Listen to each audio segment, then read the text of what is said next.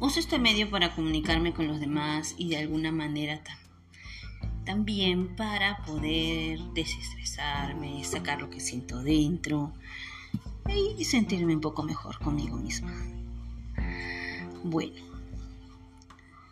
como ya conté hace unos días, tengo COVID. Y los, el proceso está siendo satisfactorio dentro de todo. Porque los síntomas vienen, desaparecen, regresan. Pero la oxigenación la mantengo a pesar de ser paciente con asma. Está yendo bien. Y por ese lado vemos viendo el lado positivo de esta eh, enfermedad, de este Omicron. Em, creo también que es un proceso de como de limpia, porque antes de eso estaba muy metida en algunas actividades y me estaba estresando. Disfrutaba de ellas, pero igual me estresaba. El regreso a clases se acerca y como docente nos vemos eh, cercanos a que va a suceder. Sin embargo, hay, como toda persona, muchas preocupaciones acerca de el lugar donde trabajaré, estará eh, habilitado, sí, pero siempre hay un riesgo. Siempre hay un riesgo y en todo hay un riesgo, hay que ser consciente de eso. No todos se cuidan como uno. Yo personalmente no he ido a ninguna fiesta, no he participado en reuniones sociales, soy la que siempre ha faltado a los cumpleaños, a las reuniones, a los paseos familiares, porque quería cuidarme.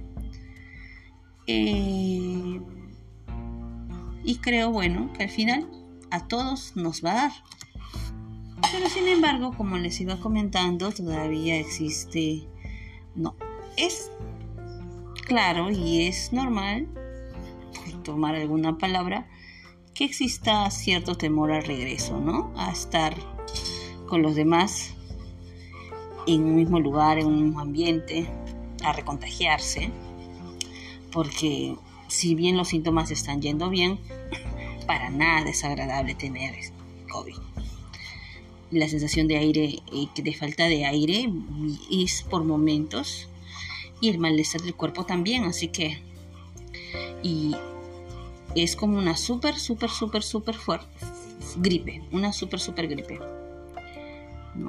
Y que te dura bastante tiempo.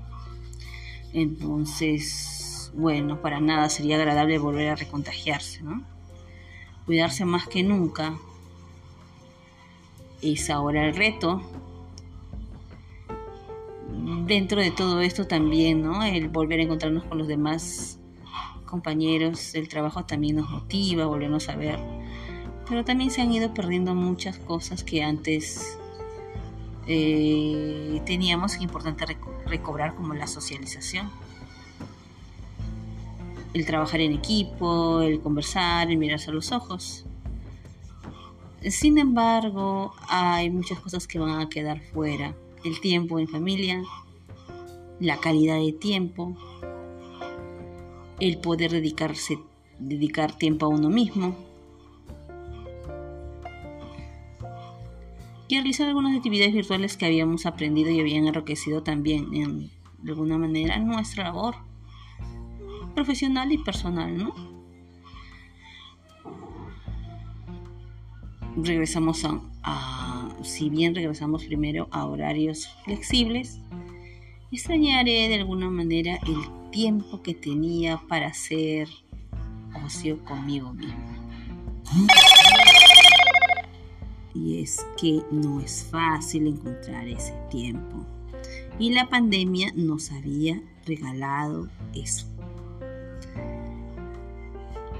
Todo regresa a su ritmo, como antes, y al parecer, eh, y a pesar de todo, lo que hablábamos cuando empezó la pandemia, ¿no? De la valoración de la persona, la valoración del tiempo que dedicas a la familia, de entablar relaciones dentro del hogar, de fortalecerlas a través de la pandemia del encierro.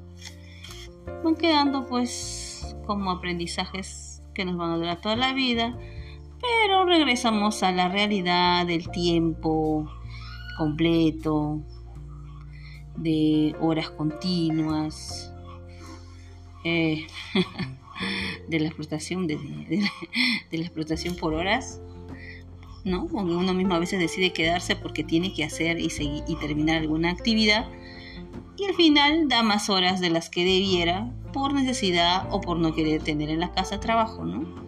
Entonces vamos regresando a eso con un aprendizaje nuevo, sí, pero eh, muy difícilmente el trabajo a veces no permite realizar, ¿no?